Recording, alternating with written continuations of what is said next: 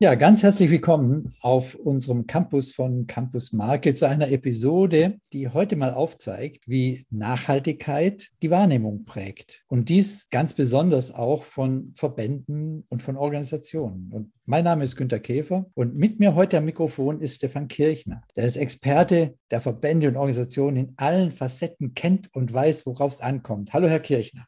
Hallo, Herr Käfer. Dankeschön für die Einladung. Aber gerne. Campusmarke, der Podcast über Markenstrategie und Markenpositionierung. Tipps, Infos, Interviews. Campusmarke, Marke auf den Punkt gebracht.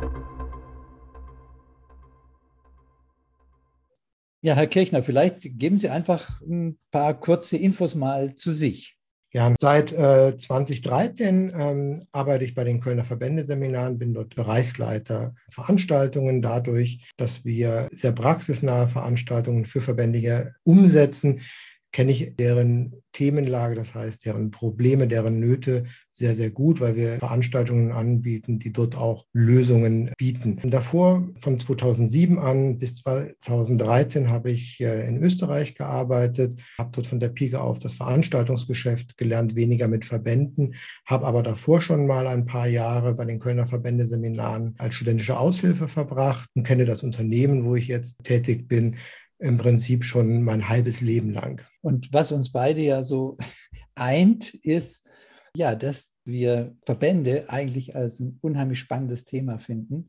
Sowohl wir als Institut und ich jetzt als Person in der Positionierung von Verbänden, wie arbeitet man raus, das, was, was der Anspruch von Verbänden ist und sie eben mit dem ganzen Hintergrund des Wissens von Verbänden. Und deswegen machen wir heute diesen Podcast auch miteinander, weil dieses Wissen, das ergänzt sich hervorragend. Und ich wollte einfach jetzt mal kurz aufzeigen, was ist denn heute das Thema? Wir haben vier Punkte, auf die wir mal eingehen wollen und äh, darum geht es heute. Der erste Punkt ist, dass wir uns damit beschäftigen, dass Nachhaltigkeit eben sehr viel mehr ist als Ökologie. Der zweite Aspekt, den wir beleuchten wollen, ist, dass Zielgruppenbedürfnisse wichtig sind, dass man sie kennt und dass man die auch ernst nehmen muss. Ein dritter Part beschäftigt sich damit, dass man mit Greenwashing nicht weit kommt und dass Greenwashing eigentlich ein Potenzial hat, auch zum GAU zu werden. Und der vierte Aspekt ist, dass Nachhaltigkeit der Bestandteil eigentlich ist von der Markengenetik und dass es lohnt, immer danach zu graben, was ist denn in der jeweiligen Genetik einer Organisation, eines Verbandes, was ist da nachhaltigkeitsrelevant. Bevor wir hier ins Thema Nachhaltigkeit auch aus ökologischer Sicht das Ganze vertiefen, ist es wichtig, einfach mal zu umreißen, was Nachhaltigkeit eigentlich auch noch sein kann oder auch ist.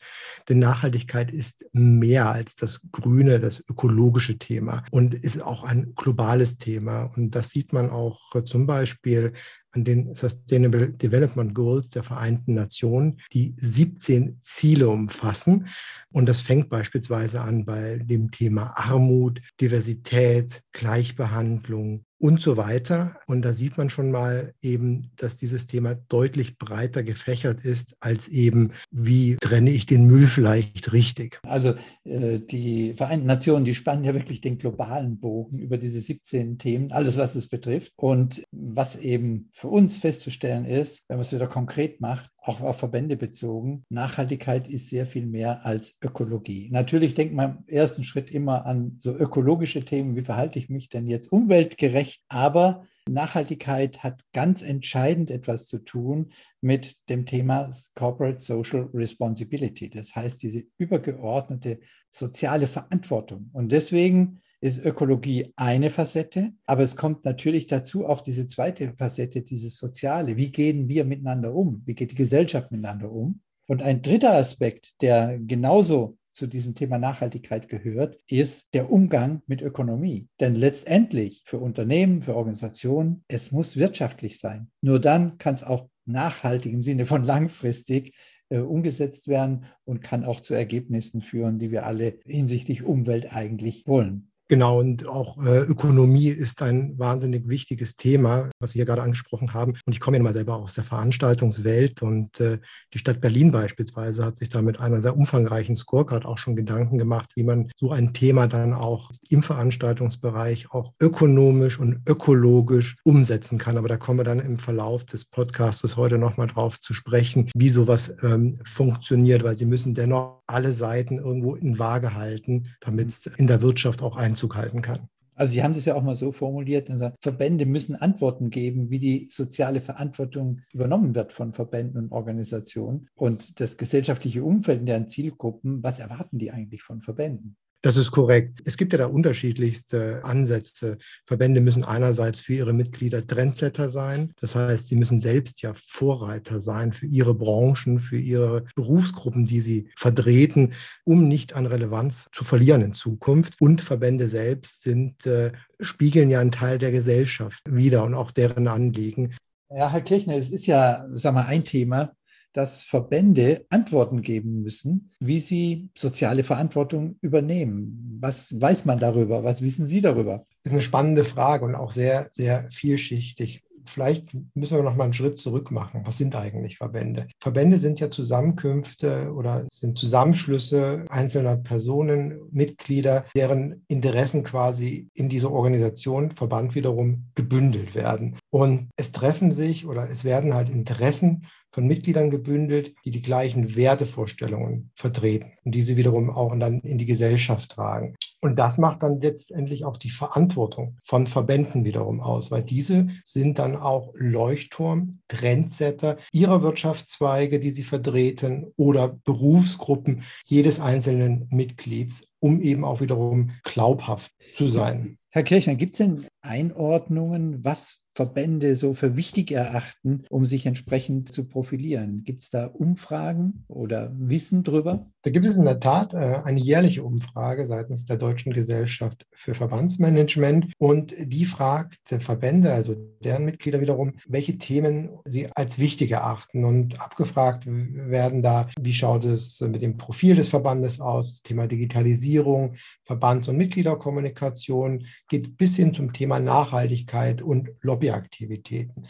Die ersten drei genannten, also heißt Profil, Digitalisierung und Kommunikation, die kämpfen schon so die letzten Jahre immer um die Spitzenposition. Da gibt es eigentlich relativ wenig Veränderung. Beim Thema Nachhaltigkeit ist ganz interessant zu sehen, dass da seit 2018 ein kontinuierlicher Anstieg zu verzeichnen ist, was die Wichtigkeit ausmacht. Das heißt, 2018 stand das Thema Nachhaltigkeit noch bei 10 Prozent und in diesem Jahr sind wir schon bei 45,7 Prozent, dass da die Verband Verbandsgeschäftsführer sagen, das Thema hat für uns Bedeutung, hat für uns Gewicht. Also was ich daran ganz spannend finde, ist, dass Sie sagten, an erster Stelle und das seit mehreren Jahren steht das Thema Image, wie werde ich als Marke gesehen und so weiter. Das hat ja mit Anspruchspositionen zu tun. Ich erinnere mich da an Zeiten, da war das bei Verbänden noch ziemlich weit hinten und hatte gar nicht so eine hohe Relevanz. Und wenn man das jetzt mal verbindet mit diesem Nachhaltigkeitsanspruch und Nachhaltigkeit auch ein wesentlicher Teil der Wahrnehmung von Verbänden und Organisationen ist, dann sind wir, denke ich mal, genau an dem dem Punkt, wo wir gleich nochmal drüber reden müssen. Was bedeutet das? Wie geht das zusammen mit einer Anspruchsposition von einem Verband? Ja, das ist auch so, denn Verbände, aber nicht nur Verbände, haben ja eben auch erkannt, dass äh, Nachhaltigkeit eben deutlich mehr ist als Müll zu trennen. Also Nachhaltigkeit ist in diesem Fall eben auch die Kommunikation mit Mitgliedern, Politik und Gesellschaft und diese auch eben glaubhaft zu vertreten. Aber bevor wir hier vielleicht diesen Bogen immer weiter spannen, ist ja doch ein sehr komplexes Feld, können und das tun Verbände auch, auch schon im kleineren, dann wiederum gemeinschaftlich äh, sehr, sehr stark auftreten. Und hier möchte ich das Thema Veranstaltungen einmal mal ins Feld Feld führen. Was vielleicht nicht alle wissen, aber Verbände wissen es auf jeden Fall. Ähm, Verbände sind eine Veranstaltungsmacht. Äh, man muss sich das so vorstellen, das ist eine Zahl aus dem Jahre 2018. Da betrug das Gesamtvolumen im Veranstaltungsmarkt 86 Milliarden Euro. Und davon alleine kamen 33 Prozent aus Verbänden. Also Verbände waren Veranstalter in diesem Volumen. Und jetzt muss man sich mal vorstellen, dass äh, wer Veranstaltungen durchführt, organisiert, weiß, dass das Thema Nachhaltigkeit dort an starker Bedeutung gewonnen hat. Also wenn hier jeder Verband in dieser Größenordnung quasi auch das Thema Nachhaltigkeit auf die Agenda setzt, können Verbände auch schon aus einer solchen Position heraus doch sehr viel bewirken und umsetzen, bevor wir uns dann nachher diese ganzen globalen Ziele dann auch noch zu eigen machen.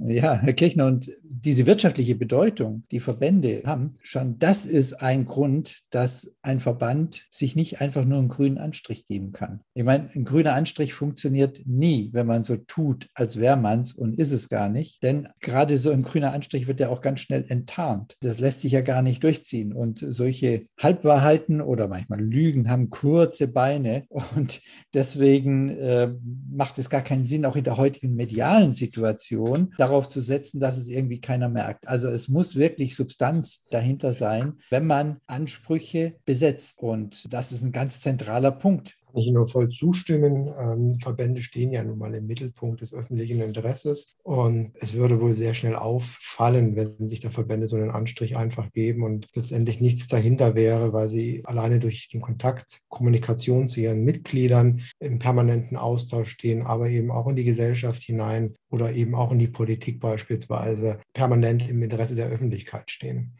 Ja, da kann man nichts verstecken. Nein.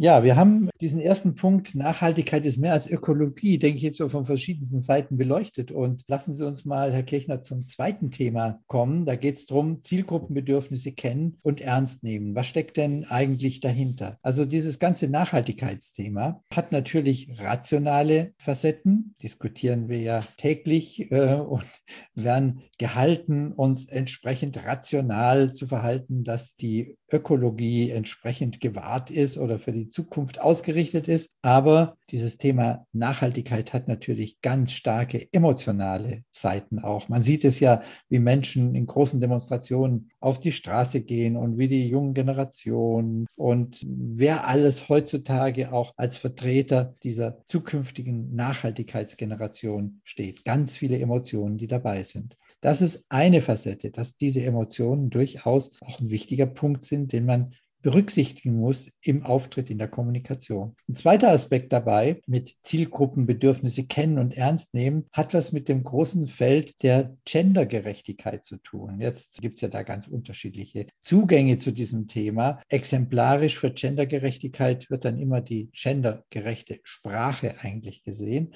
Und da kann man sagen, was ist das eigentlich für ein Quatsch, macht ja alles nur viel länger. Oder man sagt, nee, das ist aber die Zukunft, dass wir wirklich auch allen gerecht werden und deswegen müssen wir das auch ausdrücken. Also wie immer der Einzelne dazu steht, das ist hier jetzt gar nicht relevant. Als Organisation, als Unternehmen, als Verband heißt es, mit Gendergerechtigkeit umzugehen, auch mit der Sprache, dass man Zielgruppenbedürfnisse ernst nimmt. Das geht eben bis hin zu Personalanzeigen, wo dann auch divers drin auftaucht. All diese sind Aspekte, die mit dieser sozialen Verantwortung auch zu tun haben. Und ein dritter Aspekt dabei, der ganz interessant ist und den man im Auge behalten sollte, ist, dass so Zielgruppen auch ganz viel damit zu tun haben, wie empfinden sie das Thema Nachhaltigkeit. Und da gab es zum Beispiel äh, Verbraucherbefragungen, wo es um Consumer Goods, also um Konsumentenprodukte geht, die man im Regal findet. Da gibt es eine Capgemini-Studie. Und das Ergebnis eigentlich, eines der Ergebnisse davon war, dass ein ganz hoher Prozentsatz der Menschen sagt, wenn sich etwas umweltkonform gibt und auch wirklich inhaltlich zu bieten hat, dann gibt mir das ein gutes Gefühl. Und dieses gute Gefühl, das betrifft jeden, der auch mit einem Verband und mit einer Organisation zu tun hat. Genau, da muss man sich einfach mal anschauen, wer sind denn die Stakeholder von Verbänden. Und das kann man so in vier Gruppen im Prinzip einteilen. Das sind zum einen die Mitarbeiter, die Mitglieder, die Gesellschaft generell und äh, Partnerdienstleister. So, und die ersten beiden genannten, also Mitarbeiter und Mitglieder, das ist so das, wo der Verband erstmal aus meiner Sicht das Hauptaugenmerk legen muss.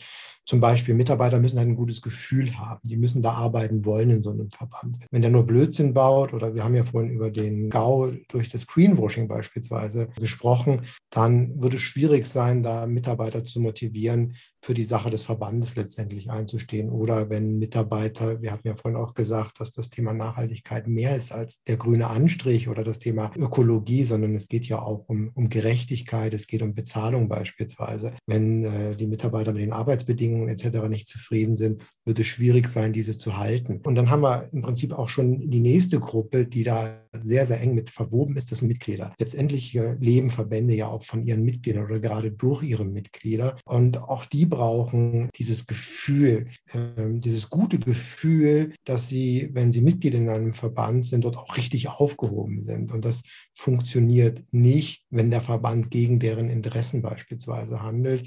Und äh, da kann ich den Bogen gleich wieder so ein bisschen weiter aufspannen. Mitglieder sind natürlich auch Teil unserer Gesellschaft, sind die Gesellschaft, spiegeln einen Teil wider. Und da ist nun mal das Thema Nachhaltigkeit eben aus ökologischer Sicht und sozialer Sicht ein wichtiges. Wenn es zum Beispiel intern Mitarbeiter nach außen spielen, wie schlecht es zum Beispiel ist, in diesem Verband zu arbeiten, würde es zum Beispiel schwierig sein, auch Mitglieder zu halten. Also als ein Beispiel. Also wichtig ist, im Verband muss Ökonomie, muss das Soziale und die Ökologie übereinander bringen. Nur dann wird er auch zukünftig äh, an Relevanz gewinnen oder auch seine Relevanz behalten können. Nochmal einen Aspekt möchte ich ganz kurz mit einwerfen, woran man auch sehen kann, dass man alle diese Stakeholder im Blick haben muss. Es gibt ja äh, Verbände wie die Deutsche Umwelthilfe, die sich sehr bemühen um, um aktuelle Umweltthemen, wie zum Beispiel das Thema Feinstaub, hat man ja in den letzten Jahren mitbekommen, wo es um die Dieselfahrzeuge ging oder auch das Thema, sollen Feuerwerke noch äh, zu Silvester stattfinden dürfen. Hier schwappt es dann aus meiner Sicht schon wieder so ein bisschen in eine andere Richtung, wo man sich auch den Unmut der Gesellschaft wiederum auf sich ziehen kann. Ich denke, sowas wird dann auch zwangsläufig in Zukunft wiederum auch zurückschwappen und dann wieder auf die Bereitschaft von Mitgliedern dort eben auch Mitglied zu sein, durchaus negative Konsequenzen haben kann oder eben auch vielleicht auf die Mitarbeiter, wenn man die Schraube beim Thema Ökologie überdreht. Aber alles, was Sie gerade erzählen, findet seine Bestätigung, wenn man mal in die Wirtschaft wieder insgesamt geht. Und zwar, welche Bedeutung Nachhaltigkeit hat. Wenn BlackRock als einer der großen weltweiten Investoren ausgibt zu sagen, wir investieren in Nachhaltigkeit, beziehungsweise wir drängen die Unternehmen, wo wir Investments machen, zum Thema Nachhaltigkeit.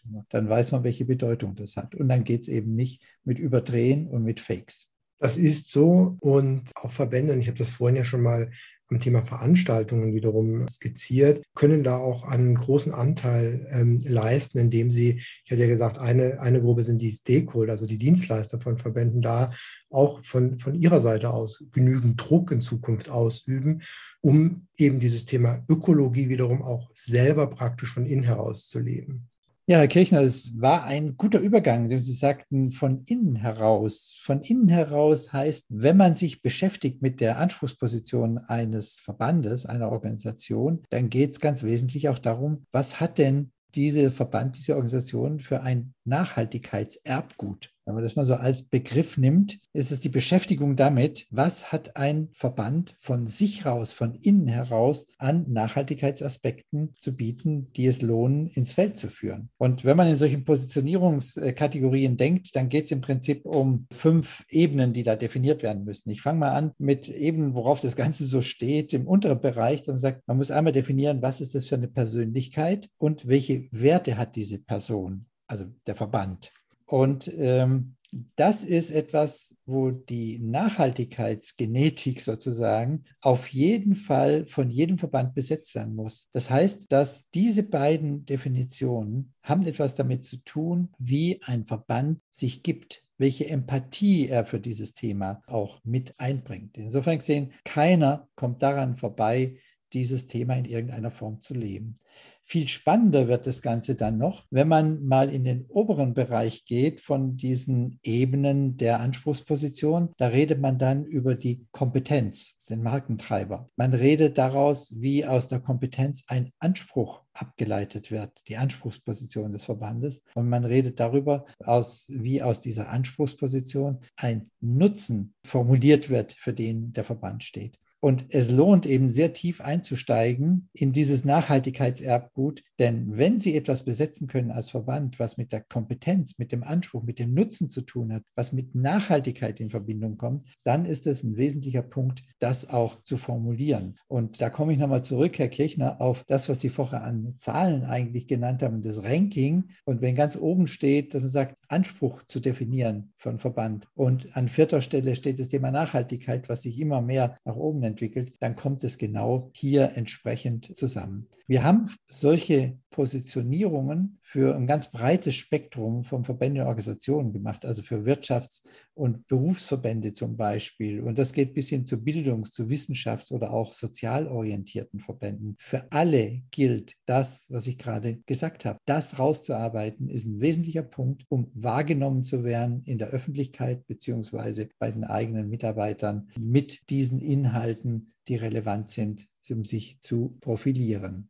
Das Thema Nachhaltigkeit sollte in einem Verband ja längerfristig betrachtet werden. Also nicht gut ist es, wenn, so, wenn einfach nur kurze Strohfeuer äh, gezündet werden. Beispielsweise man macht dann eben mal einen Workshop, kleine Team-Meetings hier und da, macht vielleicht noch ein paar kleine Umweltprojekte, äh, weil man dann denkt, dann ist man so auf dieser nachhaltig-ökologischen Seite. Das veräppt in der Regel doch recht schnell. Wichtig ist hier, dass Verbände, aber eben auch andere Organisationen äh, da sehr strukturiert vorgehen. Eventuell auch äh, den Blick von außen zulassen, weil man vielleicht aus der täglichen inneren Arbeit, die ja, das haben wir ja vorhin auch äh, bei den Ergebnissen der Umfrage gesehen, die noch ganz andere Probleme, Herausforderungen zu bewältigen haben, wie zum Beispiel Mitgliedergewinnung, das Thema Positionierung, was ja hier auch sehr schön zum Thema auch Nachhaltigkeit passt oder Thema Digitalisierung, mit denen ja Verbänden auch täglich zu tun haben, die vielleicht sogar näher sind als Themen wie eben das Thema Ökologie, Nachhaltigkeit, die vielleicht erst auch zukünftig noch stärker an Bedeutung gewinnen. Also, was Sie sagen, ist vollkommen richtig. Äh, man muss, um zu einer langfristigen Anspruchsposition zu kommen, im Prinzip Leitplanken setzen. Und um Leitplanken zu setzen, muss man strukturiert vorgehen. Und Sie haben ja schon teilweise auch erlebt, wie solche Positionierungen mit der Markengenommethode, die wir als Institut ja durchführen und entwickelt haben, wie das so geht. Wir haben inzwischen mehr als 400 Unternehmen, Verbände, Organisationen mit dieser Methode positioniert. Und im Prinzip ist es ganz simpel. Es äh, ist eine Analogie. Wir arbeiten mit drei Markengenen. Und wenn man diese drei Markengene arbeitet, dann hat man alles, was eine, ein Verband, eine Organisation letztendlich als Umfeld ausmacht. Und diese Markengene, da geht es um Umfeld, da geht es um Identität, da geht es um Leistung, die führen im Prinzip den Einstieg in so einen Prozess. Da machen wir Assessments, wo in ganztägigen Veranstaltungen online oder Präsenz, beides ist immer möglich, wo man da Leute zusammenbringt, die alle in irgendeiner Form etwas zu so einem Verband sagen können. Und in dieser Beschäftigung, die strukturiert ist, die sehr tief geht, kommt man sehr weit rein und erkennt auch, was von Möglichkeiten so ein Verband hat. Und dann in der strategischen Arbeit verdichtet man dieses ganze Wissen, was man auch von der Organisation hat, zu Kraftfeldern der Marke, wie wir das nennen. Das wird sehr detailliert beschrieben. Und aus diesen Kraftfeldern heraus zieht man dann das, was ist positionierungsrelevant im Sinne einer Markenanspruchspyramide. Und die Ebenen der Markenanspruchspyramide habe ich vorher schon erwähnt. Das sind eben Persönlichkeit, Werte und dann Kompetenz, Anspruch und Nutzen. Und in zugespitzter Form ist das dann die Anspruchspositionierung hinterlegt mit all dem Wissen, was in diesem Prozess hier ausgearbeitet wird.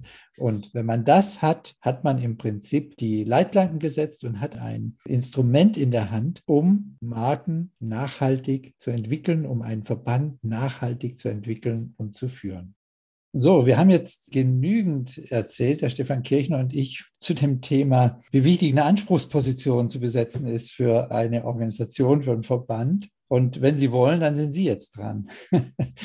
Wir bieten einen Selbsttest an und dann auch einen Abgleich gegenüber dem, was Experten so sehen. Also es geht wie folgt. Wenn Sie für sich intern einfach mal schauen, gucken Ihr Internetauftritt an, was können Dritte von außen über Ihren Verband erfassen? Was kann man da sehen? Bezogen auf Markenkompetenz, Markenanspruch und Markennutzen und auf was ist da an Nachhaltigkeitsaspekten mit drin. Dann bieten wir an, dass wir als externe Experten und als Institut das Gleiche machen Und wir gucken dann mit dem externen Blick da drauf und dann schalten wir uns zusammen, machen einen Online-Termin aus und dann gleichen wir das Ganze mal ab. Und das ist, äh, kann ich Ihnen versprechen, immer sehr spannend, weil die Innensicht ist dann doch häufig eine andere als die Außensicht. Und das ergänzt sich dann auch sehr häufig. Ja, und wenn Sie wollen, dann kommen Sie auf uns zu. Sie erreichen uns, das Institut beziehungsweise äh, Stefan Kirchner und mich, einmal unter der Mailadresse käfer mit ae at und dann in einem Wort Brand Media, Bindestrich, Institute, und das hat am Ende ein E, ist Englisch geschrieben, Punkt Berlin. Also Käfer at brandmedia-institute.berlin. Und Stefan Kirchner. Geht an Kirchner wie die Kirche mit NER hinten dran, at Verbände mit ae.com. Kirchner at verbände.com. Wir werden das auch nochmal in dem Blog äh, bei uns mit veröffentlichen. Und ich denke, Sie haben auch alle Möglichkeiten, wenn Sie das rausfinden wollen, zu recherchieren, wie Sie sonst Stefan Kirchner und mich noch erreichen. Also ich denke, das klappt. Und wir freuen uns, wenn wir mal so einen Abgleich machen.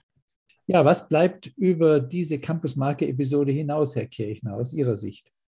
Punkt eins auf jeden Fall, man muss verstehen, dass Nachhaltigkeit mehr als Ökologie heißt. Haben wir ja heute gelernt, das äh, fängt an bei Diversität, Armut und so weiter. Verbände sind, und das ist Punkt zwei, sind Leuchttürme. Das heißt, äh, sie müssen Akzente für ihre Mitglieder setzen, um auch künftig ihre Bedeutung für die auch zu behalten. Und Punkt drei, Verbände sind eine Wirtschaftsmacht. Das habe ich vorhin schon mal skizziert im Bereich der Veranstaltungen.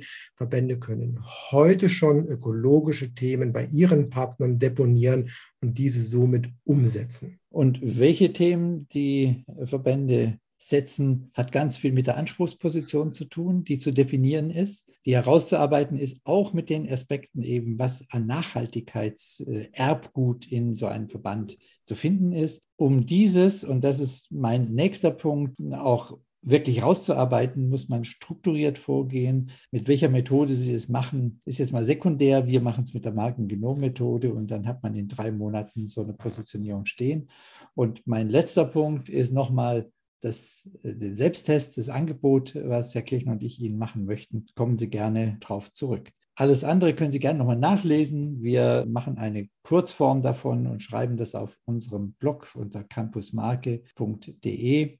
Dort finden Sie auch alle weiteren Episoden. Wir haben inzwischen weit über 70 Campusmarke-Episoden. Wenn Sie Lust haben, hören Sie rein. Da hat es auch immer wieder Verbändethemen dabei. Ja, und dann bleibt uns nur, Herr Kirchner, dass wir uns bedanken, dass Sie alle zugehört haben, dass Sie, die dieses Ende hier hören, sind dabei geblieben. Super. Und vielen herzlichen Dank, lieber Herr Kirchner, und an alle, die uns zugehört haben. Ich bedanke mich genauso. Setzen Sie Bleitlanken für die Zukunft und wir würden uns freuen, wieder von Ihnen zu hören. Campusmarke, der Podcast über Markenstrategie und Markenpositionierung. Tipps, Infos, Interviews. Campusmarke, Marke auf den Punkt gebracht.